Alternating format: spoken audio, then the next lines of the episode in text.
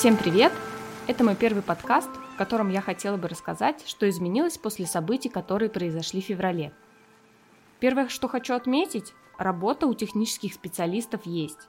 И в некоторых моментах ее даже стало гораздо больше, чем было раньше. Я восхищаюсь работой предпринимателей и основателей онлайн-школ, с которыми я работаю.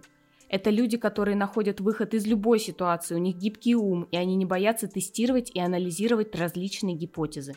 Сначала несколько недель было затишье и обсуждение того, как работать дальше. После этого работа закипела. Со временем выстроилось три стратегии работы онлайн-школ в нынешней экономической ситуации. Кому-то пришлось оптимизировать свои расходы, сокращая персонал. В приоритете теперь те специалисты, которые обладают универсальными знаниями, направленными на повышение прибыли онлайн-школ. Кому-то пришлось пересмотреть воронки продаж или собрать совсем новые, исходя из существующих реалий. Все больше онлайн-школ внедряют партнерские программы и подписные модели. А кто-то пересмотрел имеющиеся продукты, сделал упор на допродажах, недорогих продуктах.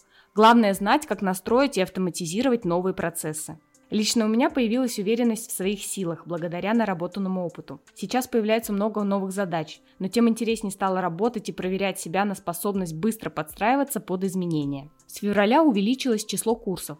Они стали менее продолжительными, более узконаправленными и теперь затрагивают глубокие темы. Лично у меня в проектах курсы остались прежние, скорректировались только тарифы и изменилось наполнение самих курсов. В проектах, с которыми я работаю, были проблемы с оплатой из-за границы, и только недавно удалось решить этот вопрос благодаря таким сервисам, как Продамус, Лаватоп и Корона. И еще была сложность с оплатой таких платформ, как Zoom, Google Диск, Vimeo, и в данной ситуации стало отчетливо видно, какие платформы российские, а какие нет. Мы вышли из положения их замены на отечественные аналоги. Сейчас в работе все более-менее выровнялось, и наступила стадия привыкания. Идет процесс на удержание результатов. Работа ведется на увеличение потока учеников и помощи им в зависимости от миссии проекта. Каждый из моих проектов несет огромную пользу для понимания себя, нахождения в себе опоры и освоения навыков, которые в дальнейшем помогут как самому ученику, так и смогут принести пользу окружающим. Это приятно быть причастным к проектам с высокой миссией, правильными ценностями и честными намерениями.